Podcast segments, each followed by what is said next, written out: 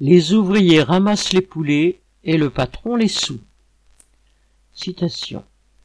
J'ai travaillé un mois pour une entreprise spécialisée dans le ramassage de volailles et je veux témoigner des conditions de travail dignes du Moyen Âge.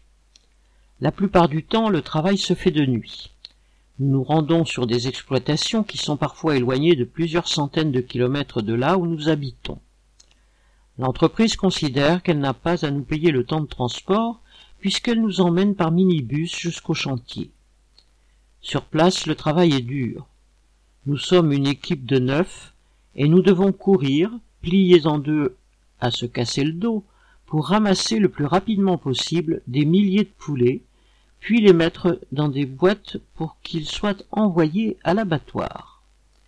Nous pouvons ramasser jusqu'à trente mille poulets en quarante-cinq minutes. La paye, elle, a été misérable. Avec un chantier de quarante-cinq minutes par jour, j'ai difficilement cumulé quinze heures de travail dans le mois et me suis retrouvé avec cent cinquante euros sur la fiche de paye. C'est la situation pour les collègues comme moi qui ne faisons que des missions temporaires.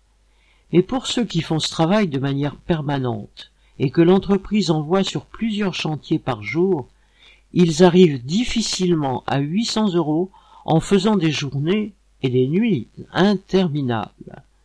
L'entreprise profite de la situation de grande précarité de travailleurs qui sont aux minima sociaux ou en attente de renouvellement de titres de séjour pour imposer ses conditions de travail révoltantes et ses payes de misère.